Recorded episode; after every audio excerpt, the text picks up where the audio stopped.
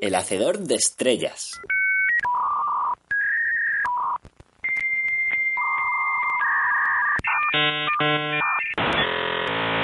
De Olaf Stapledon.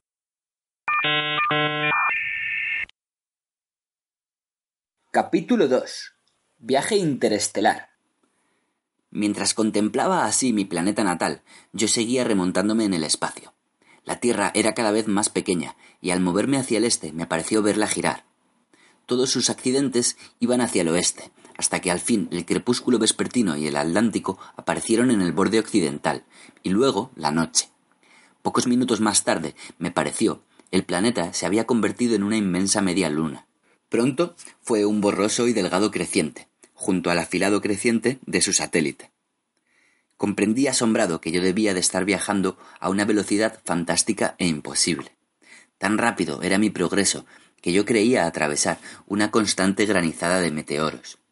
Eran invisibles hasta que los tenía casi delante, pues brillaban sólo cuando reflejaban la luz del sol, un breve instante, como vetas de luz, como lámparas vistas desde un tren expreso. Me encontré con muchos de ellos de frente, pero no me causaron ningún daño. Una enorme piedra regular, del tamaño de una casa, me aterrorizó realmente. La masa iluminada se balanceó ante mis ojos, exhibió durante una fracción de segundo una superficie áspera y me devoró. Supongo, por lo menos, que debe de haberme devorado, pero tan rápido fue mi pasaje que apenas acababa de verlo cuando me encontré dejándolo atrás. Muy pronto la Tierra se confundió con los otros astros. Digo pronto, pero yo apenas tenía entonces sentido del paso del tiempo. Minutos, horas y hasta quizá también días y semanas se me confundían unos con otros. Mientras trataba aún de recobrarme, descubrí que ya había cruzado la órbita de Marte y me precipitaba a través del camino de los asteroides. Algunos de estos minúsculos planetas estaban ahora tan cerca que parecían grandes astros que se movían sobre el fondo de las constelaciones. Uno o dos se me aparecieron como formas gibosas, y luego como unas medias lunas antes de perderse detrás de mí. Ya Júpiter era gradualmente más brillante y cambiaba de posición entre las estrellas fijas. El gran globo fue al fin un disco, mayor que el del empequeñecido Sol, los cuatro satélites mayores eran perlitas que flotaban junto a él. La superficie del planeta me parecía jamón veteado, a causa de las zonas con nubes. Las nubes velaban toda su circunferencia. Me hundí en él y pasé al otro lado. Debido a la inmensa altura de su atmósfera, el día y la noche se mezclaban en Júpiter sin límites precisos. Noté aquí y allí, en su oscuro hemisferio oriental, vagas áreas de una luz rojiza, quizá el resplandor de erupciones volcánicas que penetraban las densas nubes. En pocos minutos, o quizá años, Júpiter se transformó otra vez en una estrella, y luego se perdió en el esplendor del Sol, reducido pero todavía brillante. No encontré ninguno de los otros planetas en mi curso, pero advertí pronto que ya debía haber dejado muy atrás los mismos límites de la órbita de Plutón. El Sol era ahora sólo la más brillante de las estrellas, e iba apagándose detrás de mí. Al fin tuve ocasión de sentirme realmente consternado. Nada era visible por ahora, excepto el cielo y sus estrellas. El arado, Casiopea, Orión, las Pléyades se burlaban de mí con su familiaridad y su lejanía. El sol no era ya sino una estrella brillante entre las otras. Nada cambiaba. ¿Estaba yo condenado a quedar suspendido para siempre en el espacio, como un testigo incorpóreo? ¿Había muerto? ¿Era este mi castigo por una vida singularmente ineficaz? ¿Era esta la pena que había merecido mi inveterada voluntad de permanecer apartado de los asuntos, pasiones y prejuicios humanos? Me esforcé en volver con mi imaginación a la cima de la loma suburbana. Vi nuestro hogar. Se abrió la puerta. Una figura salió al jardín, iluminada por la luz del vestíbulo. Miró un momento a los lados de la carretera, luego entró otra vez en la casa pero la escena era producto de la imaginación. En la realidad no había más que estrellas. Al cabo de un rato noté que el sol y todas las estrellas vecinas eran rojas. Las del polo opuesto del cielo eran en cambio de un frío azul. Entendí rápidamente el extraño fenómeno. Yo estaba viajando aún, y viajando a tal velocidad que la luz misma no era indiferente a mi paso. Las ondas de los astros que quedaban atrás tardaban en alcanzarme. Me afectaban, por lo tanto, como pulsaciones más lentas que lo normal, y las veía como rojas. Las que venían a mi encuentro, en cambio, se apretaban y acortaban y eran visibles como una luz azul. Muy pronto los cielos presentaron un aspecto extraordinario, pues todas las estrellas que estaban detrás de mí fueron de un rojo encendido, mientras que las de adelante eran de un color violeta. Rubíes atrás, amatistas adelante. Rodeando las constelaciones rojas se extendía un área de estrellas de topacio, y alrededor de las constelaciones de amatista un área de zafiros. Junto a mi curso, de los dos lados, los colores empalidecían hasta transformarse en el color blanco normal de los familiares diamantes del cielo. Como yo viajaba casi en el plano de la galaxia, el círculo de la Vía Láctea, blanco a los lados, era violeta adelante y rojo detrás. Al fin, las estrellas que estaban directamente delante y detrás de mí desaparecieron dejando dos agujeros oscuros en el cielo, cada uno de ellos rodeado por una zona de estrellas coloreadas. Era evidente que mi velocidad estaba aumentando. La luz de los astros de los dos polos me alcanzaba ahora en formas que estaban más allá de los límites de la visión humana. A medida que aumentaba mi velocidad, las dos manchas sin estrellas atrás y adelante, con su borde coloreado, invadían las zonas de estrellas normales que se abría ante mí, a cada lado. Noté entre estas estrellas un movimiento. A mi paso las estrellas más cercanas parecían flotar sobre el fondo de las más lejanas. Este movimiento se aceleró, hasta que, durante un breve instante, el cielo visible estuvo rayado de estrellas. Luego, de pronto, todo se desvaneció. Presumiblemente, mi velocidad era tan grande, con relación a las estrellas, que sus rayos de luz no podían afectarme. Aunque yo estaba viajando quizá a una velocidad superior a la de la luz, me parecía estar flotando en las profundidades de un pozo. La oscuridad informe la ausencia completa de sensaciones me aterrorizaron. Si puedo llamar terror a la repugnancia y ansiedad que yo experimentaba entonces sin ninguno de los acompañamientos corporales del terror, sin temblores, sudores, jadeos o palpitaciones. Desamparado, me compadecía a mí mismo y pensaba en mi casa, anhelaba ver otra vez el rostro que yo conocía más. Podía verla, ahora con los ojos de la mente, sentada junto al fuego, cosiendo, con un leve ceño de ansiedad. Me pregunté si mi cuerpo yacería muerto en la hierba. ¿Me encontrarían a la mañana? ¿Cómo afrontaría ella este gran cambio en su vida? Con entereza sin duda, y dolor. Pero aunque yo me rebelaba desesperadamente contra la disolución de nuestro atesorado átomo de comunidad, sentía sin embargo que algo en mi interior, mi espíritu esencial, deseaba enfáticamente no retroceder, sino seguir adelante en aquel asombroso viaje un mero deseo de aventuras no hubiera podido de ningún modo hacerme olvidar un instante mi nostalgia del familiar mundo humano. Yo era de una especie demasiado doméstica para encontrar algún placer en el peligro y la aflicción. Pero había otra cosa que borraba toda posible timidez. Yo sentía que el destino me estaba ofreciendo una oportunidad, no sólo la de explorar los abismos del mundo físico, sino descubrir también qué papel representaban en verdad la vida y la mente entre las estrellas. Un anhelo vehemente estaba apoderándose de mí, no un anhelo de aventura, sino el de poder descubrir el significado del hombre, o de cualquier criatura similar al hombre que habitara el cosmos. Ese doméstico tesoro nuestro, esa margarita clara y primaveral que crecía junto a los áridos caminos de la vida moderna, me impulsaba a aceptar alegremente mi rara aventura, pues no podía yo descubrir que no era todo el universo un sitio de polvo y ceniza, con alguna vida achaparrada aquí y allá, sino realmente, y más allá de las estériles extensiones terrestres, un mundo de flores. ¿Era el hombre verdaderamente, como a veces había deseado serlo, el punto donde se desarrollaba el espíritu cósmico, por lo menos en sus aspectos temporales? ¿O era él uno entre millones de puntos semejantes? ¿No tendría la humanidad, en una universal perspectiva, más importancia que una rata en una catedral? ¿Cuál era la verdadera función del hombre? ¿El poder? ¿La sabiduría? ¿El amor? ¿La reverencia? ¿Todo esto a la vez? ¿Acaso esta misma idea de función, de propósito, no tenía sentido en relación con el cosmos? Yo encontraría respuesta a estos graves interrogantes. Asimismo, aprendería a ver con más claridad y a enfrentar más rectamente, así me lo dije a mí mismo, eso que vislumbramos a veces e inspira un sentimiento de reverencia. Me veía ahora mismo no como un individuo aislado, ávido de excitación, sino como un emisario de la humanidad. No, como un órgano de exploración, una antena, proyectada por el mundo humano para establecer contacto con sus compañeros del espacio.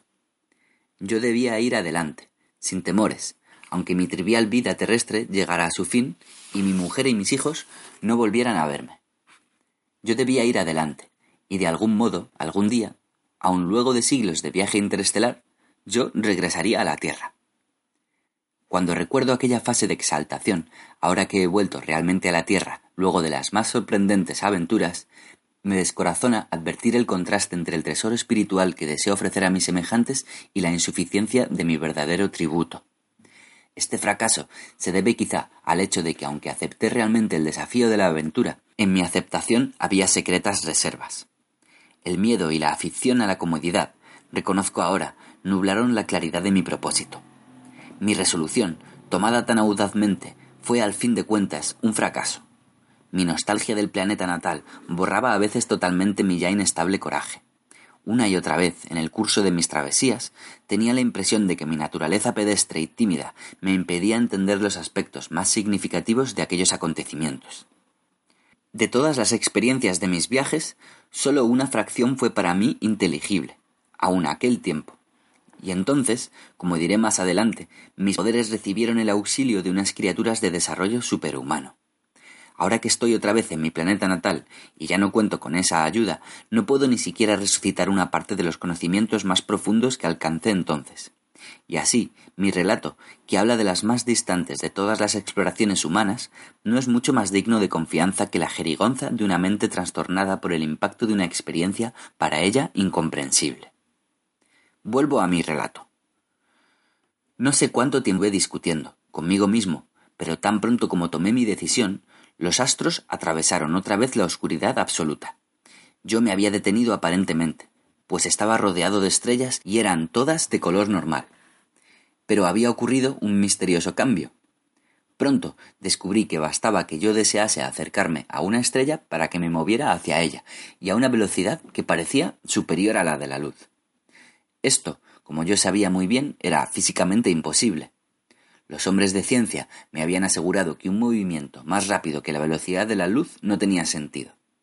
Entendí, por lo tanto, que mi movimiento debía de ser, de algún modo, un fenómeno mental, y no físico, y que yo era capaz de situarme en sucesivos puntos de vista sin medios físicos de locomoción. Me pareció evidente también que esa luz con que las estrellas se me revelaban ahora no era una luz física, normal, pues noté que mis nuevos expeditivos modos de viajar no alteraban los colores visibles de las estrellas aunque yo me moviese con mucha rapidez, conservaban sus matices diamantinos, pero más brillantes y nítidos que en la visión normal. Tan pronto como descubrí mi nuevo poder de locomoción, empecé a usarlo fervientemente.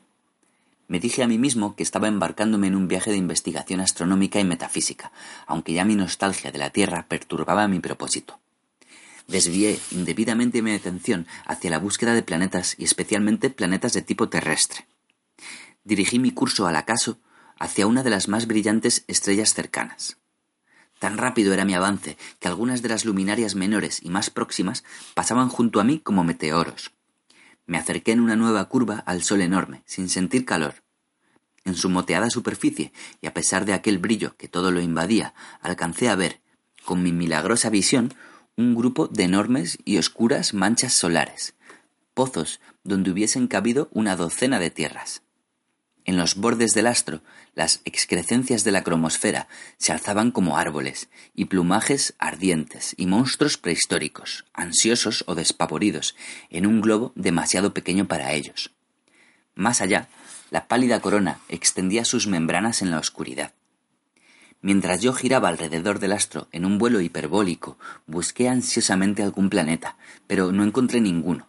Busqué otra vez, minuciosamente, adelantándome, retrocediendo, cambiando de rumbo. En las órbitas mayores era fácil pasar por alto un objeto pequeño como la Tierra. No encontré nada, excepto unos meteoros y unos planetas gaseosos. Me sentí muy decepcionado, pues el astro parecía ser del mismo tipo que el Sol familiar. Secretamente yo había esperado descubrir no unos simples planetas, sino la Tierra misma. Me lancé una vez más al océano del espacio, hacia otra estrella cercana. Me decepcioné una vez más. Fui hacia otro fuego solitario. No estaba acompañado tampoco por esos granos minúsculos que albergaban la vida. Corrí entonces de estrella en estrella, un perro extraviado que busca a su amo. Me precipité a este lado y a aquel otro, con la intención de descubrir un sol con planetas, y entre esos planetas mi casa. Examiné muchas estrellas, pero casi siempre pasaba impacientemente de largo, pues eran demasiado grandes y tenues y jóvenes para que pudiera confundírselas con la luminaria de la Tierra. Algunas eran unos vagos gigantes rojizos, más grandes que la órbita de Júpiter. Otros, más pequeños y más definidos, tenían el brillo de mil soles y un color azul, me habían dicho que nuestro Sol era de tipo medio, pero yo encontraba más a menudo enormes astros jóvenes que soles de edad madura, encogidos y amarillentos. Parecía que me había extraviado en regiones de condensación estelar tardía. Noté, pero solo para evitarlas, grandes nubes de polvo, de tamaño de constelaciones, que eclipsaban los ríos de estrellas, y áreas de un pálido gas resplandeciente, que a veces brillaba con una luz propia, y otras con la luz reflejada de los astros. A menudo vi en el interior de aquellos nacarados continentes nubosos unas vagas perlas de luz, embriones de estrellas futuras. Eché una descuidada ojeada a algunas parejas, tríos y cuartetos de astros, donde compañeros aproximadamente parecidos balseaban en apretada unión. Una vez, y sólo una vez, me encontré con una de esas raras parejas en las que un miembro no es más grande que nuestro planeta natal, pero tiene la masa de una estrella de gran tamaño, muy brillante. Arriba y abajo de esta región de la galaxia vi también, aquí y allá, alguna estrella moribunda, que humeaba sombríamente. Y aquí y allí la costra de algún astro extinguido, muerto. Pero veía a estos últimos solo cuando ya casi estaba encima de ellos, y muy oscuramente a la luz que reflejaba todo el cielo. Nunca quise acercarme mucho, pues en mi enloquecida nostalgia de la Tierra apenas tenía interés para mí. Además, me producían una suerte de escalofrío, pues profetizaban la muerte del universo. Me consolaba pensar, sin embargo, que aún había tan pocos de ellos. No encontré planetas. Sabía que el nacimiento de los planetas se debía a la aproximación de dos o más estrellas, y que tales accidentes no pueden ser muy comunes. Me recordé a mí mismo que las estrellas con planetas deben de ser tan raras en la galaxia como gemas en la arena de una playa del mar. ¿Qué posibilidades tenía de tropezar con una? Empecé a descorazonarme. El espantoso desierto de oscuridad y fuegos estériles, el enorme vacío con unos pocos puntos centelleantes, la colosal inutilidad de todo el universo me oprimían horriblemente. Y ahora se me añadía otro terror. Mi poder de locomoción estaba debilitándose. Necesité un gran esfuerzo para moverme un poco entre las estrellas, y al fin ese movimiento se hizo más lento, y todavía más. Pronto me encontré suspendido en el espacio como una mosca en el tablero de una colección. Pero solo, eternamente solo. Sí, sin duda, yo estaba en mi infierno especial. Me dominé. Me dije a mí mismo que aunque este fuese mi destino, no importaba mucho. La Tierra podía arreglársela sin mí. Y aunque no hubiera ningún otro mundo vivo en el cosmos, por lo menos en la Tierra había vida, y podía despertar a una vida más plena. Y aunque yo hubiese perdido mi planeta, aquel mundo querido era aún real.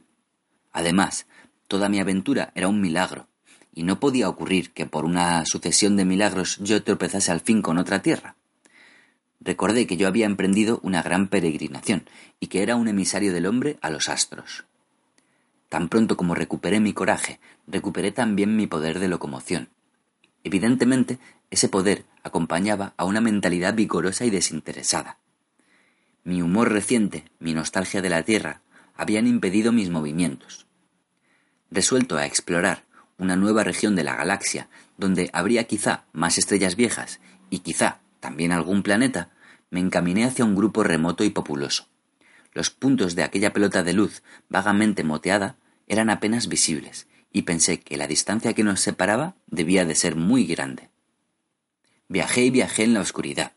Como nunca me desvié de mi rumbo para buscar a un lado u a otro, ninguna estrella llegó a parecérseme como un disco en el océano del espacio. Las luces del cielo pasaban remotamente junto a mí como las luces de buques distantes. Luego de un viaje en el que perdí toda medida del tiempo, me encontré en un desierto vasto, sin estrellas, una brecha entre dos corrientes de astros, un abismo en la galaxia. La Vía Láctea y el polvo normal de las estrellas distantes ocupaban casi todo el cielo, pero sin embargo no había luces muy brillantes, salvo la flor de cardo que era mi meta. Este cielo desconocido me perturbó. La distancia que me separaba de mi planeta era cada vez más grande. Me consolaba casi vislumbrar más allá de las estrellas más lejanas de nuestra galaxia unas motas minúsculas, galaxias incomparablemente más distantes que los últimos límites de la Vía Láctea. Me recordaban que a pesar de mi largo y milagroso viaje, yo estaba aún en mi galaxia natal, en la misma celdita del cosmos donde aún vivía ella, la amiga de mi vida. Me sorprendía, por otra parte, que yo pudiese ver a simple vista galaxias ajenas, y que la mayor fuese una nube pálida, más grande que la luna en el cielo terrestre. En contraste con las galaxias remotas, que no parecían afectadas por mi viaje, el grupo estrellado que tenía ante mí se expandía visiblemente. Pronto, luego de haber cruzado aquel vacío entre los ríos de astros, mi grupo se me apareció como una enorme nube de brillantes. Yo estaba cruzando ahora un área más populosa, y al fin el racimo se abrió ante mí cubriendo el cielo con sus luces apretadas. Como un buque que al acercarse al puerto se encuentra con otros buques, así me crucé con una estrella y otra y otra. Cuando entré en el corazón del racimo, me vi en una región más poblada que ninguna de las que había explorado hasta entonces. Innumerables soles ardían en todo el cielo, y muchos de ellos parecían más brillantes que Venus en el cielo terrestre. Sentí la alegría del viajero que luego de cruzar el mar entra en el puerto de noche y se encuentra rodeado por las luces de una metrópolis. En esta congestionada región, me dije, muchos astros debían de haberse acercado unos a otros, muchos sistemas planetarios debían haberse formado. Busqué una vez más estrellas de mediana edad del tipo del Sol. Las que había encontrado hasta entonces eran jóvenes gigantes, grandes como todo el sistema solar. Luego de un tiempo descubrí unas estrellas apropiadas, pero ninguna tenía planetas. Encontré también muchas estrellas dobles y triples que describían incalculables órbitas y grandes contingentes de gas donde se condensaban nuevas estrellas. Al fin, al fin encontré un sistema planetario. Con una ansiedad casi insoportable giré entre esos mundos, pero todos eran más grandes que Júpiter y todos parecían en estado de fusión. Otra vez me precipité de estrella en estrella. Visité miles quizá, pero en vano enfermo y solitario, me alejé de aquel grupo. Quedó allá atrás como una pelota de lana, donde chispeaban unas pocas gotas de rocío.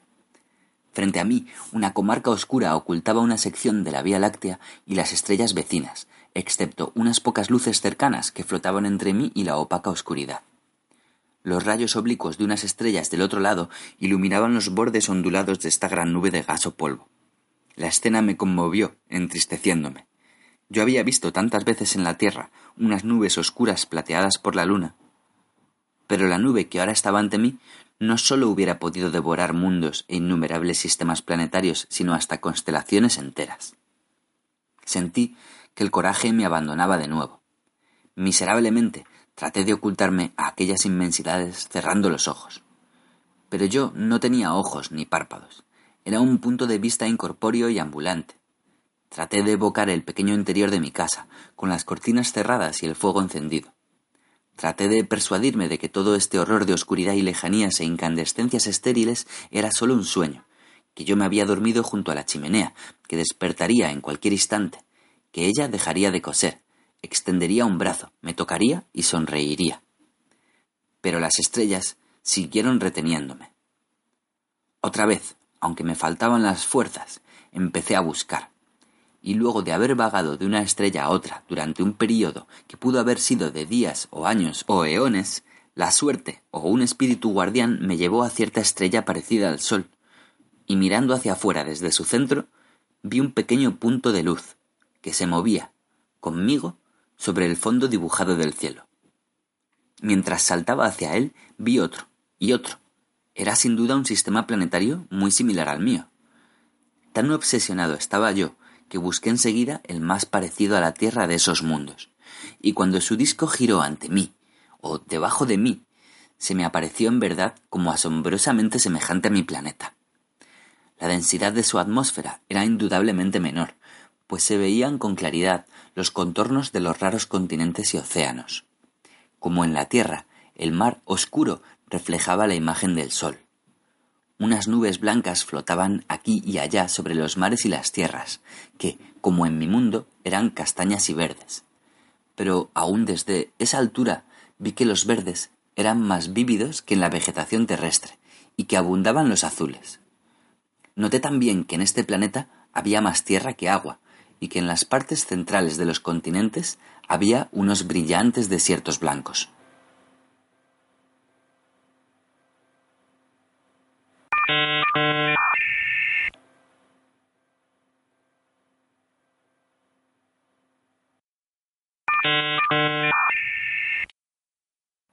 Capítulo 3. La otra tierra. Parte primera. En la otra tierra. Mientras descendía lentamente hacia la superficie de aquel pequeño mundo, me descubrí buscando una tierra que prometiese ser como Inglaterra. Pero me dije enseguida que las condiciones debían de ser aquí enteramente distintas de las condiciones terrestres, y que era muy improbable que yo encontrase seres inteligentes. Si tales seres existían, serían sin duda para mí totalmente incomprensibles. Quizá fuesen grandes arañas o jaleas que se arrastraban por el suelo. ¿Cómo podría yo establecer contacto con monstruos semejantes?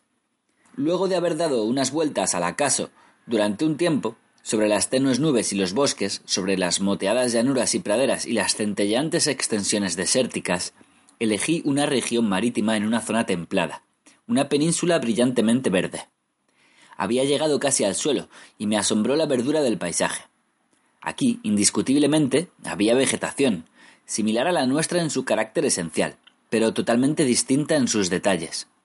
Las hojas gordas, hasta bulbosas, me recordaban nuestra flora desértica, pero los tallos eran delgados y tiesos. Quizá la característica más asombrosa de esta vegetación era su color, un vívido verde azulado, como el color de las viñas tratadas con sales de cobre. Yo me enteraría más tarde que las plantas de este mundo habían aprendido en verdad a protegerse a sí mismas con sulfato de cobre de los insectos y microbios que en otro tiempo habían devastado el bastante seco planeta. Me deslicé sobre una brillante pradera donde crecían unos pocos matorrales de color azul Prusia. El cielo era también de un azul profundo completamente desconocido en la tierra, excepto en las grandes alturas había unos pocos cirros bajos, como vellones, que atribuí a la tenuidad de la atmósfera. Aunque yo había descendido en el mediodía de un verano, algunas estrellas alcanzaban a traspasar el cielo casi nocturno. Todas las superficies expuestas estaban intensamente iluminadas. Las sombras de los arbustos más cercanos eran casi negras. Algunos objetos distantes, similares a edificios, pero que probablemente solo eran rocas, parecían de ébano y nieve. El paisaje en su totalidad era de una belleza fantástica y sobrenatural. Me deslicé en un vuelo sin alas sobre la superficie del planeta, atravesando valles, áreas de rocas, a lo largo de los ríos. Al fin llegué a una región extensa, con rectas hileras paralelas de unas plantas parecidas a helechos, con unos racimos de nueces en la cara inferior de las hojas. Era imposible creer que esta regimentada vegetación no hubiese sido planeada por un ser inteligente. ¿O era quizás solo un fenómeno natural desconocido en mi propio planeta? Me sorprendí tanto que el poder de la locomoción, siempre sujeto a interferencias emocionales, empezó a faltarme otra vez. Me tambaleé en el aire como un hombre borracho. Me dominé y fui vacilando sobre las ordenadas plantaciones hacia un objeto de regular tamaño que se alzaba a lo lejos, junto a un suelo desnudo. Asombrado, estupefacto, comprobé que el objeto era un arado. Un instrumento curioso en verdad, pero la forma de la hoja, oxidada y obviamente de hierro, parecía inconfundible. Había dos mangos de hierro y cadenas para atar la herramienta a una bestia de tiro. Era difícil creer que yo estaba a muchos años luz de Inglaterra. Miré alrededor y vi las claras huellas de un carro y unas ropas harapientas y sucias que colgaban de un arbusto. Sin embargo, sobre mi cabeza estaba el cielo desconocido, el mediodía con estrellas. Seguí por el sendero entre unos menudos y raros arbustos. Unos frutos parecidos a cerezas colgaban de los bordes de las hojas, que eran grandes, gruesas, y se inclinaban hacia el suelo. De pronto, en una vuelta del camino, tropecé. con un hombre. Así se apareció al principio por lo menos a mi asombrada visión, que las estrellas habían fatigado. Si yo hubiera entendido por ese entonces qué fuerzas gobernaban mi aventura, el curioso aspecto humano de esta criatura no me hubiese sorprendido tanto. Esas influencias que describiré más tarde me habían llevado a descubrir ante todos los mundos que eran más afines al mío. El lector puede comprender mientras cómo me asombró aquel extraño encuentro. Yo siempre había supuesto que el hombre era un ser único.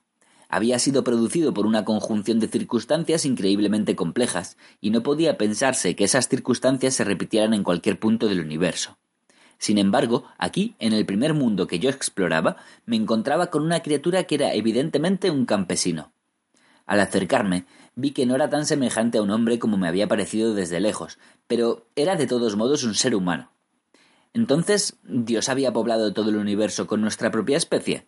¿Nos había hecho realmente a su imagen? Era inconcebible. Que yo me hiciese esas preguntas probaba que había perdido mi equilibrio mental. Como yo era un mero e incorpóreo punto de vista, podía observar sin ser observado. Floté alrededor de la criatura que marchaba por el camino. Era un bípedo erecto, y en un plano general definitivamente humano. Yo no podía estimar su estatura, pero debía de tener un tamaño aproximadamente terrestre, o por lo menos no era más bajo que un pigmeo o más alto que un gigante de circo. Era una figura delgada, con piernas como patas de pájaro, envueltas en unos pantalones toscos y estrechos. Llevaba el pecho desnudo y el tórax parecía desproporcionadamente grande, con un vello verde. Los brazos eran cortos, pero fuertes, de hombro muy musculosos. La piel, oscura y rojiza, cubierta en muchas partes por un brillante pelo verde. Los contornos de los músculos, tendones y articulaciones eran muy distintos de los del hombre. Tenía un cuello curiosamente largo y flexible. No podría describir mejor su cabeza diciendo que la caja del cerebro, cubierta por unos vellos verdes, parecía haberse deslizado hacia atrás y hacia abajo, sobre la nuca. Los mechones de pelo cubrían casi los ojos, muy humanos. La boca le sobresalía de un modo raro, casi como un pico, y parecía como si estuviese silbando. Entre los ojos, casi sobre ellos, se movían continuamente las ventanas de la nariz, de tipo equino. El elevado puente nasal llegaba a la cima de la cabeza. No tenía orejas visibles descubrí más tarde que los órganos auditivos estaban en la nariz. Indudablemente, aunque en este planeta parecido a la Tierra la evolución debía de haber seguido un curso notablemente similar a aquel que había producido mi propia especie, había también muchas divergencias. La criatura no solo llevaba un par de botas, sino también guantes, de un material que parecía cuero. Las botas eran muy cortas. Yo descubriría más tarde que los pies de esta raza, los otros hombres, como yo los llamé, eran bastante parecidos a los del avestruz o el camello. El empeine estaba formado por tres grandes dedos unidos. En lugar de talón había otro dedo adicional, ancho y corto. Las manos no tenían palmas, eran un racimo de tres dedos cartilaginosos y un pulgar. El propósito de este libro no es el de relatar mis propias aventuras, sino dar una idea de los mundos que yo visité. No contaré, por lo tanto, minuciosamente cómo me establecí entre los otros hombres. Basta que me refiera a este asunto con unas pocas palabras.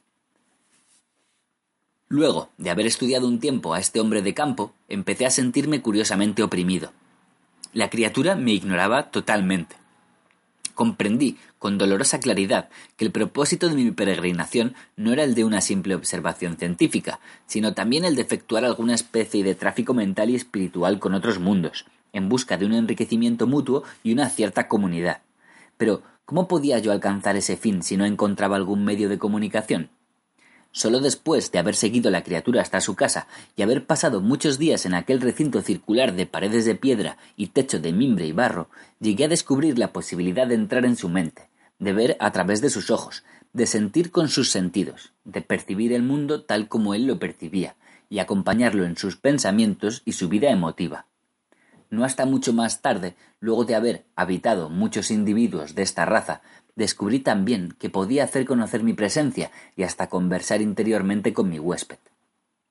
Esta suerte de intercambio interno, telepático, que iba a servirme en todas mis andanzas, fue al principio difícil, ineficaz y doloroso.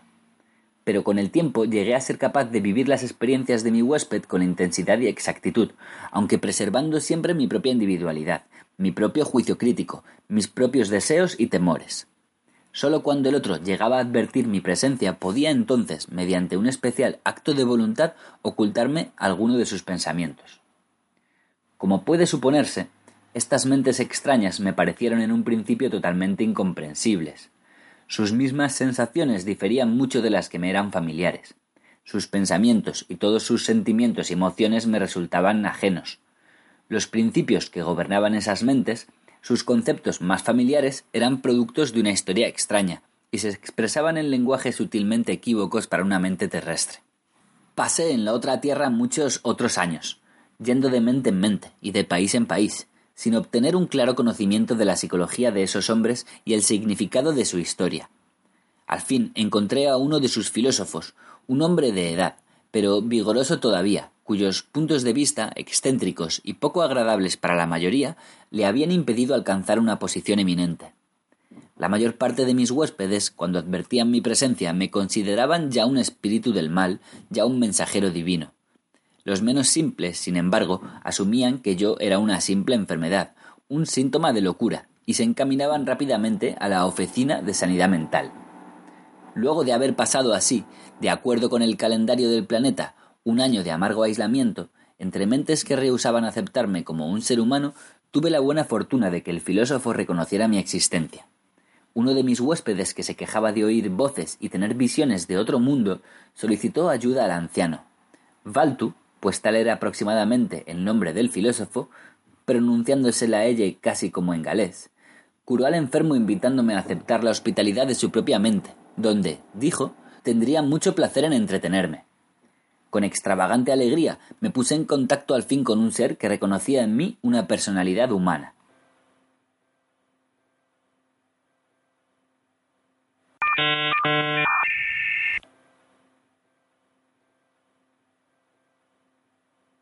Parte segunda. Un mundo ocupado. Debo describir aquí tantas importantes características de esta sociedad que no puedo detenerme mucho en los aspectos más obvios del planeta y su raza. La civilización había alcanzado una etapa bastante parecida a la que me era familiar. Aquella unión de similitudes y diferencias me sorprendía continuamente. Viajando por el planeta, descubrí que los cultivos se habían extendido a casi todas las áreas apropiadas y que el industrialismo estaba bastante avanzado en muchos países. En las praderas pastaban grandes rebaños de criaturas que parecían mamíferos. Mamíferos de mayor tamaño, o casi mamíferos, eran destinados a la producción de carne y cuero. Digo casi mamíferos, pues estas criaturas eran vivíparas, no amamantaban rumiaban una sustancia tratada químicamente en el estómago de la madre y que era escupida en la boca de la progenie como un chorro de fluido predigerido. Las madres humanas alimentaban del mismo modo a sus descendientes. El medio de locomoción más importante en la otra tierra era el tren de vapor, pero un tren tan grande que parecían terrazas de casas en movimiento. Este notable desarrollo de los ferrocarriles se debía sin duda al gran número de desiertos y su extensión.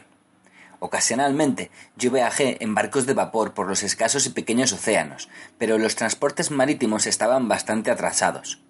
No se conocía la hélice, y empleaban en su lugar ruedas de palas. En los caminos y los desiertos se usaban motores de combustión interna.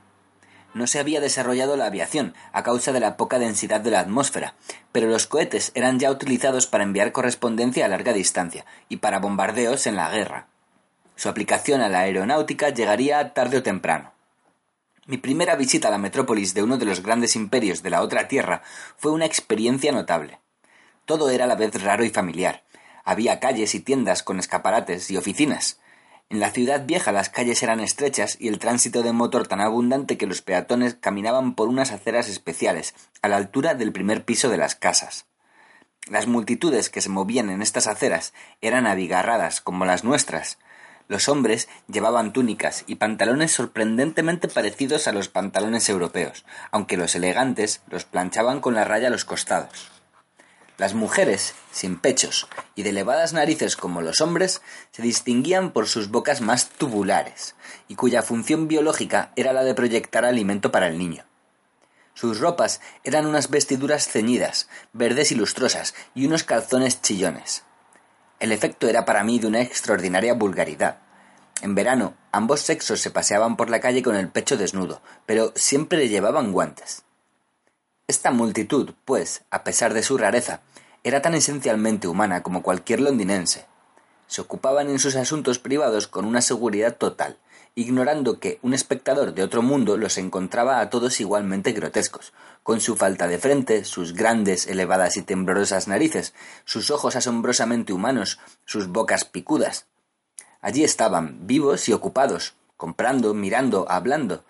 Las madres arrastraban de la mano a sus niños. Los viejos con las caras cubiertas de canas se inclinaban sobre bastones. Los muchachos miraban de reojo a las muchachas.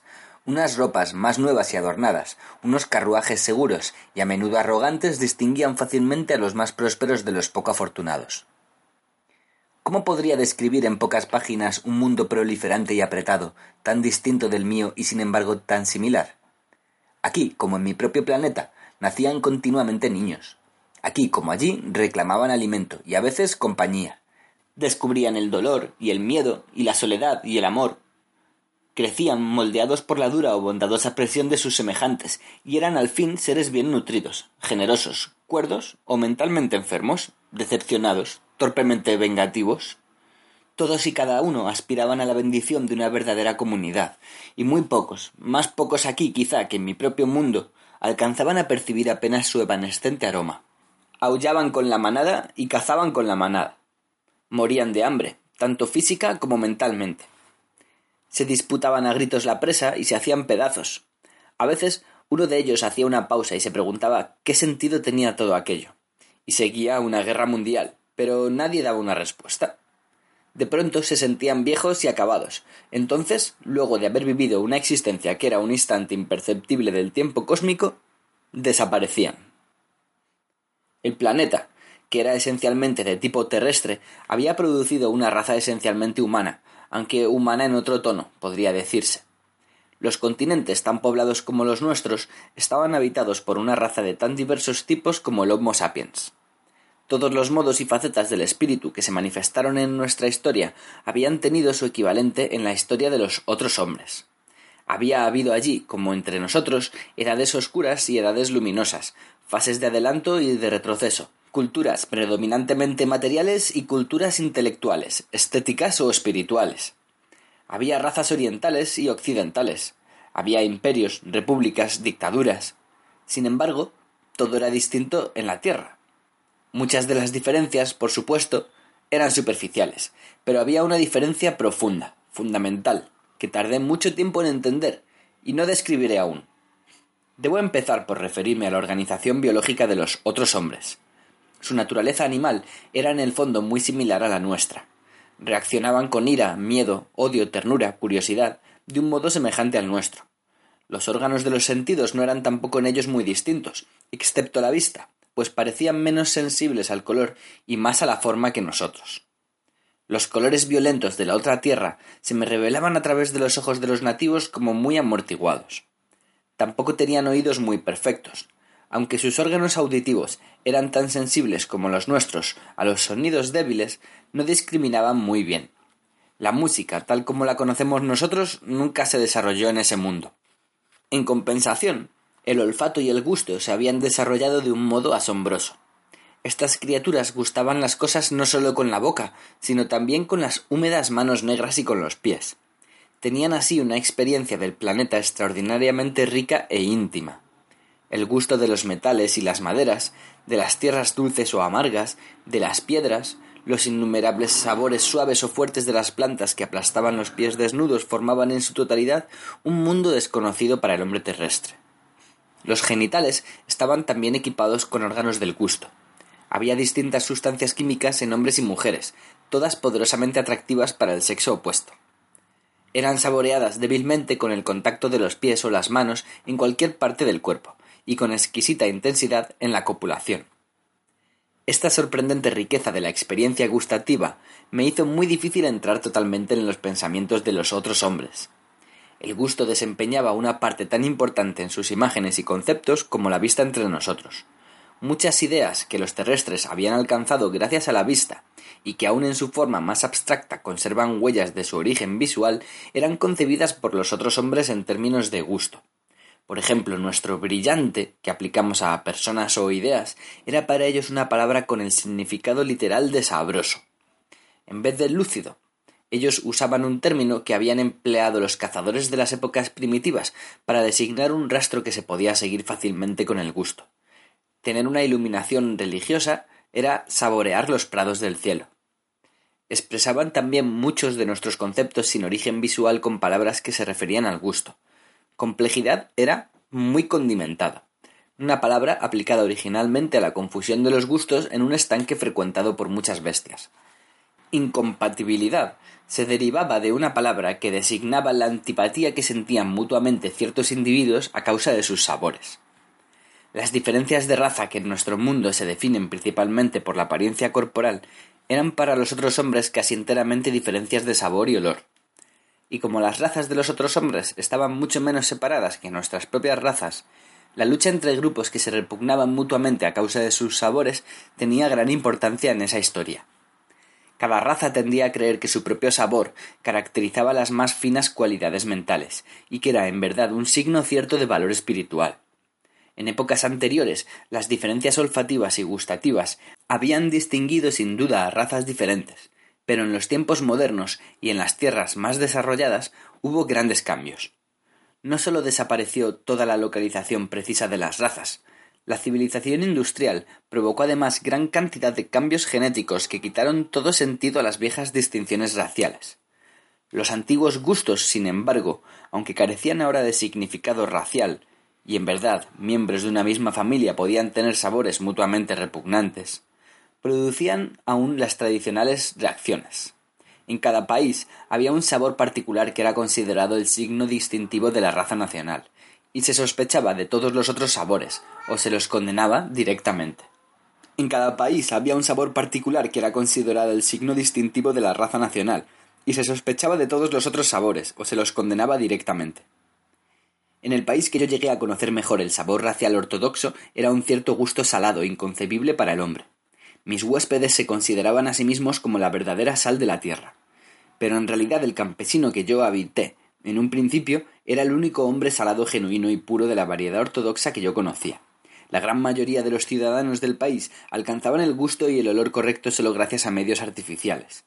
Aquellos que eran aproximadamente salados o de una variedad salada, aunque no alcanzaban el ideal, se pasaban la vida expresando su desprecio por sus vecinos agrios, dulces o amargos. Desgraciadamente, aunque el gusto de los miembros podía disfrazarse con facilidad, no se había encontrado un medio eficaz para cambiar el sabor de la copulación. En consecuencia, las parejas de recién casados solían hacer los más terribles descubrimientos en la noche de bodas. Como en la gran mayoría de las uniones ninguno de los miembros tenía el sabor ortodoxo, los dos se esforzaban por demostrar al mundo que todo estaba bien. Pero muy a menudo había realmente una nauseabunda incompatibilidad entre los dos tipos gustativos. Las neurosis alimentadas en estas secretas tragedias matrimoniales devoraban a toda la población. De cuando en cuando, si uno de los miembros tenía un sabor ortodoxo aproximado, este genuino ejemplar salado denunciaba indignadamente al impostor. Las cortes, los boletines de noticias y el público se unían en protestas de rectitud. Algunos sabores raciales eran demasiado fuertes para que se los pudiese ocultar. Uno en particular, una especie de dulzura amarga, exponía al sujeto a extravagantes persecuciones, salvo en los países más tolerantes. En otros tiempos, la raza dulce amarga había ganado fama de astuta y egoísta, y había sido masacrada periódicamente por sus vecinos menos inteligentes.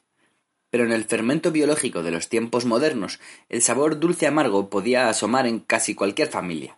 Hay entonces del desgraciado niño y todos sus parientes. La persecución era inevitable, a no ser que la familia fuese bastante pudiente como para comprar al Estado un salario honorario, o en el país vecino un dulce honorario, que borrara el estigma. En los países más ilustrados la superstición racial estaba perdiendo prestigio. Había un movimiento entre la clase intelectual para que se preparase a los niños a tolerar cualquier especie de sabor humano, y para suprimir los desodorantes y degustantes, y hasta los guantes y botas que imponían las convenciones. Desafortunadamente, el industrialismo había venido a obstaculizar el progreso de ese movimiento de tolerancia. En los centros industriales insalubres y congestionados había aparecido un nuevo tipo gustativo y olfativo, aparentemente como mutación biológica. En un par de generaciones, este sabor amargo, astringente y que nada podía ocultar, dominó en todos los barrios de trabajadores. Era un sabor terrible y nauseabundo para los melindrosos paladares de la gente próspera. En verdad se convirtió para ellos en un símbolo inconsciente, vehículo de la culpa, el miedo y el odio secretos que los opresores sentían por los oprimidos. En este mundo como en el nuestro, una pequeña minoría dominaba casi todos los principales medios de producción, casi todas las tierras, minas, factorías, ferrocarriles, barcos, y los utilizaba en beneficio propio. Estos individuos privilegiados tenían poder suficiente y las masas tenían que trabajar para ellos o sufrir hambre. La trágica farsa de este sistema estaba ya revelándose. Los propietarios dirigían los esfuerzos de los trabajadores a producir más medios de producción antes que a satisfacer las necesidades de la vida individual. Pues la maquinaria podía traer alguna ganancia al propietario, el pan no. Con la creciente competencia entre las máquinas bajaron los beneficios y por lo tanto los salarios, y luego la demanda de artículos de consumo. Los productos sin mercado fueron destruidos, aunque hubiera estómagos vacíos y espaldas desnudas. El desempleo, el desorden y la represión crecieron con la desintegración del sistema económico. Una historia familiar. A medida que las condiciones empeoraban y los movimientos de caridad y beneficencia oficial eran menos capaces de aliviar a la creciente masa de gente sin trabajo, la nueva raza de los parias se hacía más y más útil, psicológicamente, a la necesidad de odio de los prósperos, asustados, pero todavía poderosos se divulgó la teoría de que esos seres miserables eran el resultado de una secreta y sistemática polución racial de una canalla inmigrante, y que por lo tanto no merecían ninguna consideración. Se les permitió trabajar solo en los empleos más bajos y en las más duras condiciones. Cuando la desocupación se convirtió en un problema social grave, prácticamente todos los parias se encontraron sin trabajo. No tardó en aceptarse, por supuesto, que el desempleo no se debía tanto a la declinación del capitalismo como a la inutilidad de los parias. En la época de mi visita, la clase trabajadora estaba formada casi totalmente por parias, y había un fuerte movimiento entre las clases oficiales y prósperas en favor de la esclavitud de los parias y los semiparias, para que se los pudiera tratar como ganado.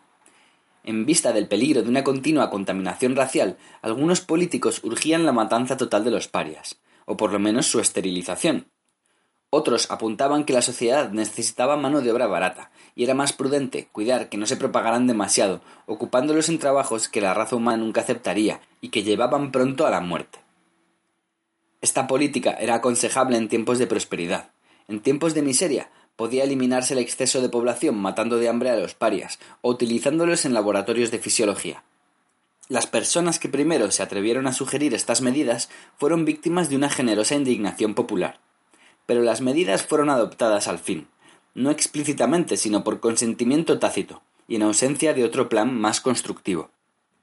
La primera vez que me llevaron a los barrios más pobres de la ciudad, me sorprendió ver que había muchas casas miserables, más que en cualquier otro barrio similar de Inglaterra, pero que entre ellas se alzaban también unos limpios edificios dignos de Viena.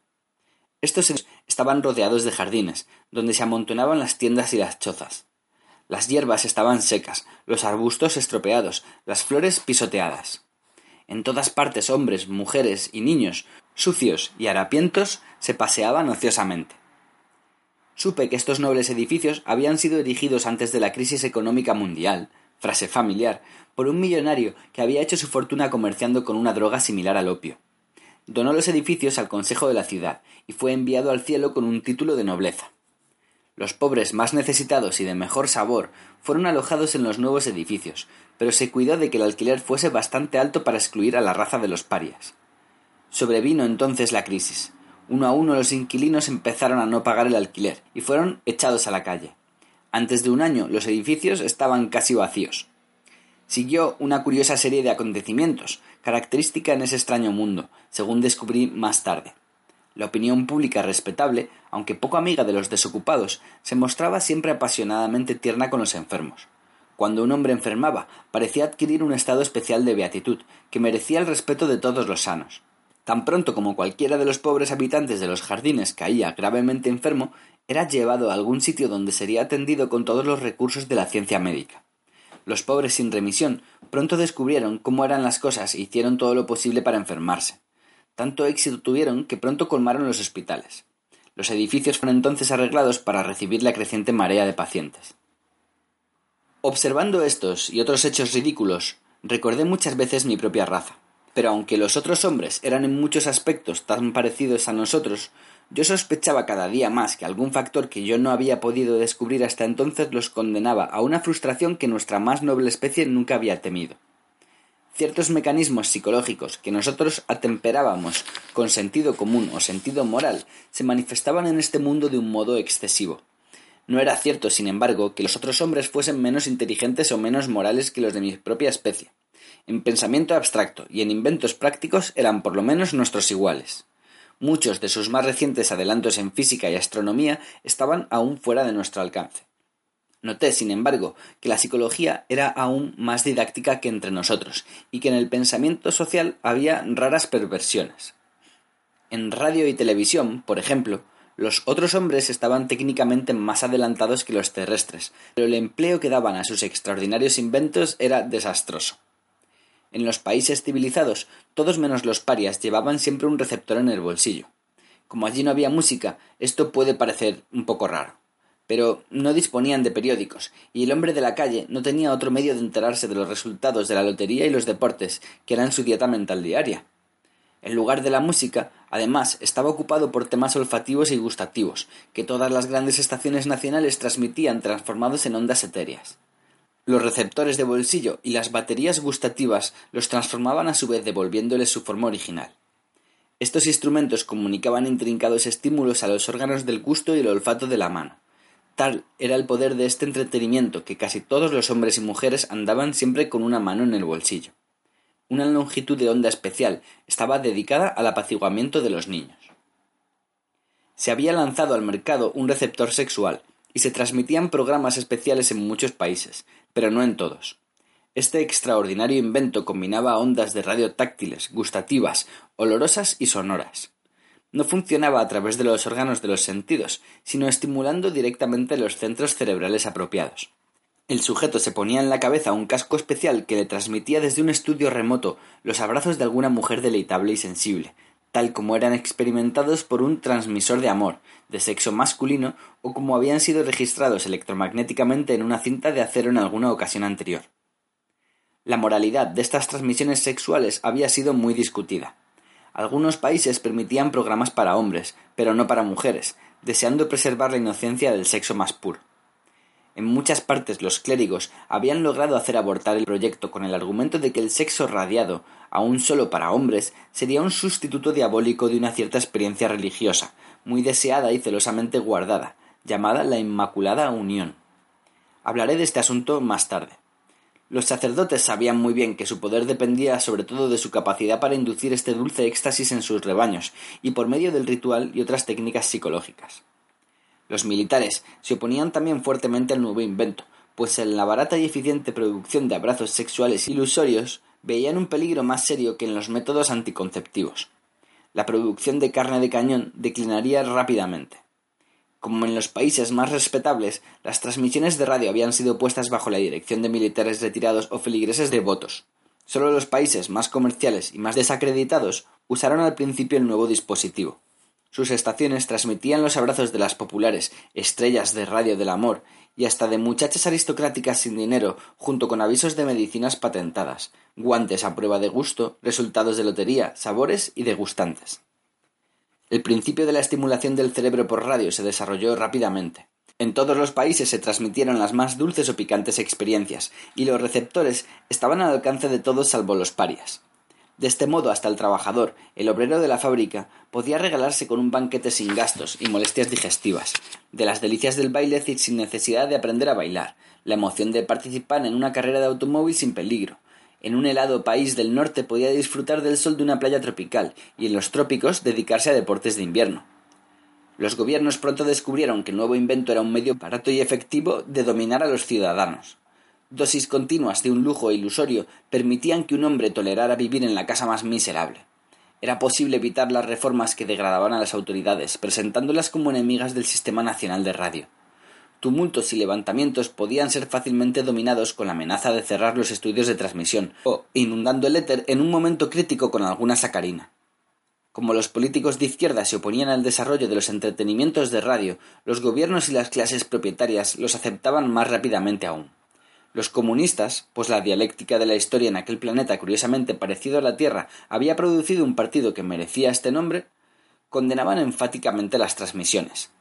De acuerdo con su punto de vista, la radio era un opio inventado por el capitalismo para prevenir la dictadura del proletariado, de otro modo inevitable. La creciente oposición comunista hizo al fin posible suprimir la oposición de los otros enemigos de la radio, los sacerdotes y los militares. Se dispuso que las estaciones dedicarían en el futuro mayor tiempo a la transmisión de servicios religiosos y que de las licencias se pagaran diezmos a las iglesias. El ofrecimiento de transmitir la Inmaculada Unión, sin embargo, fue rechazado por los clérigos.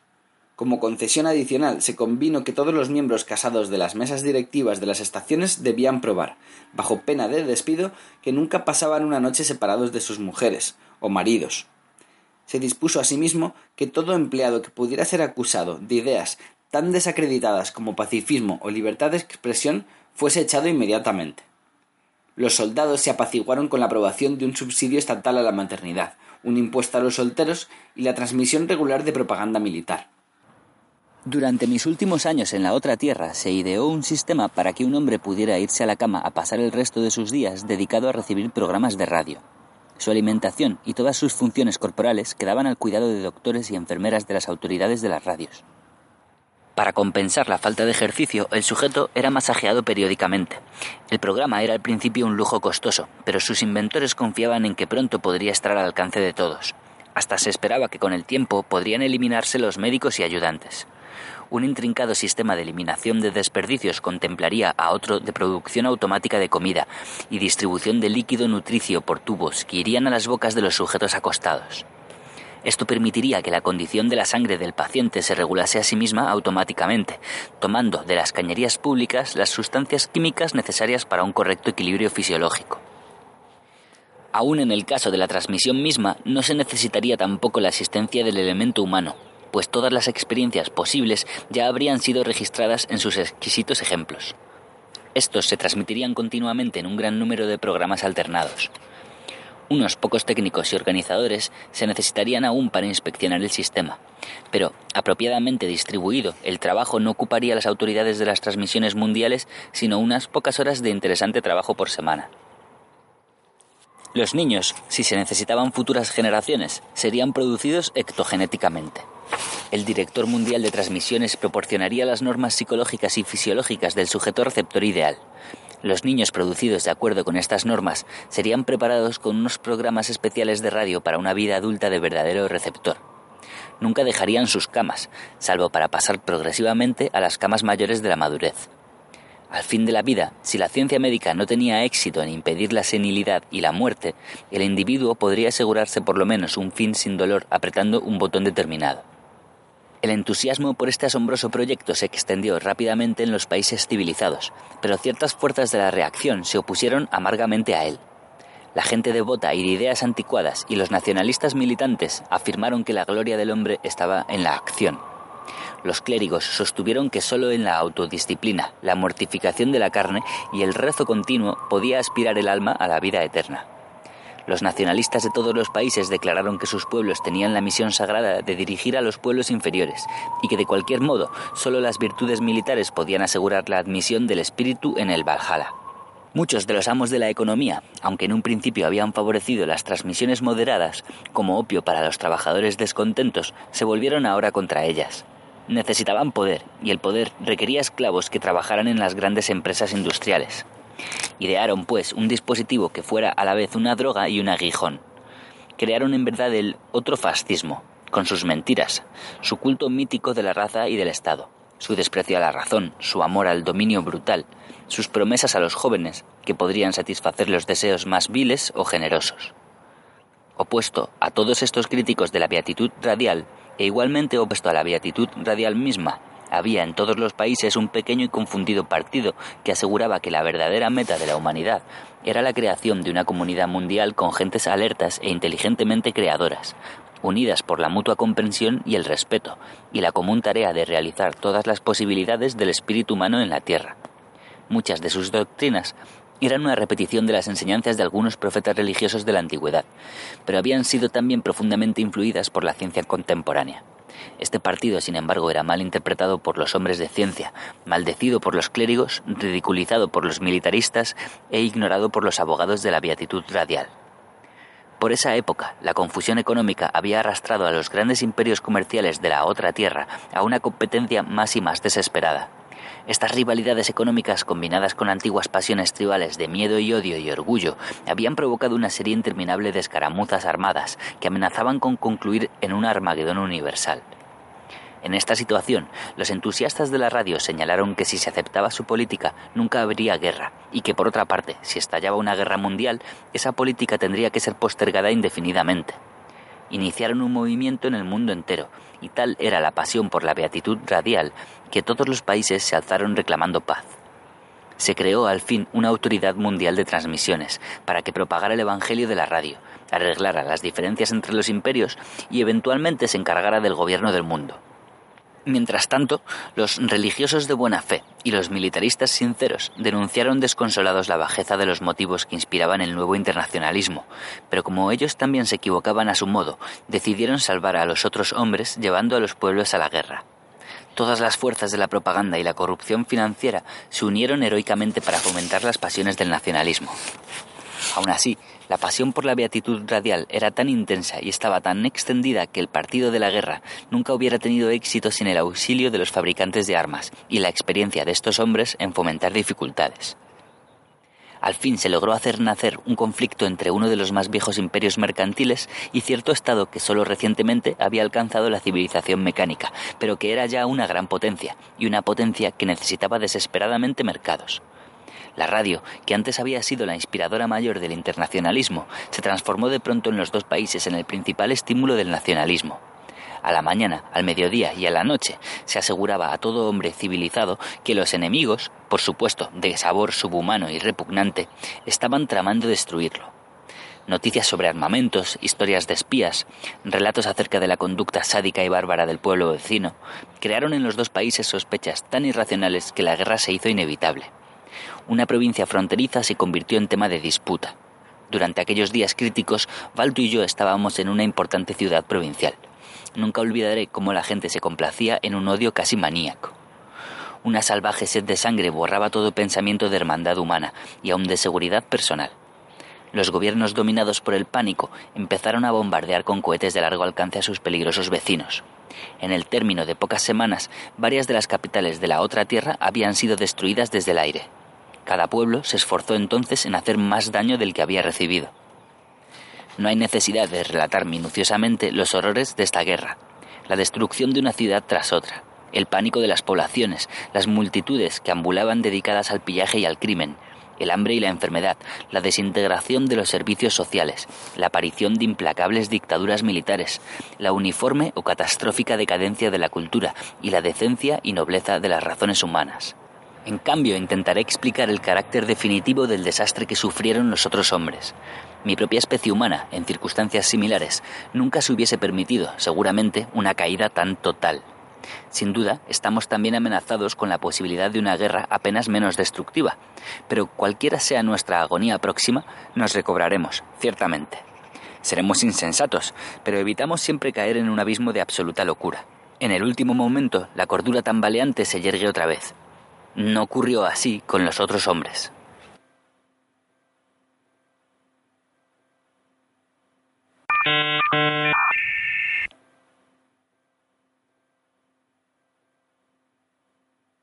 Parte tercera.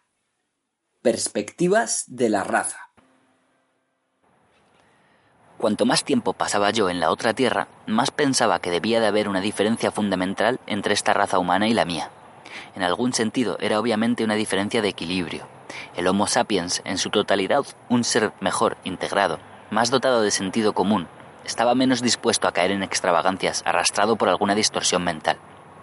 Quizá el ejemplo más notable de la extravagancia de los otros hombres era la parte que desempeñaba la religión en las comunidades más avanzadas.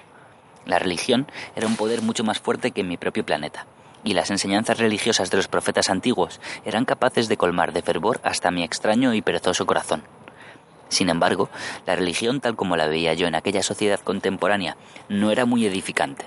Debo empezar por explicar que en la otra tierra las sensaciones gustativas habían tenido mucha importancia en el desarrollo de la religión.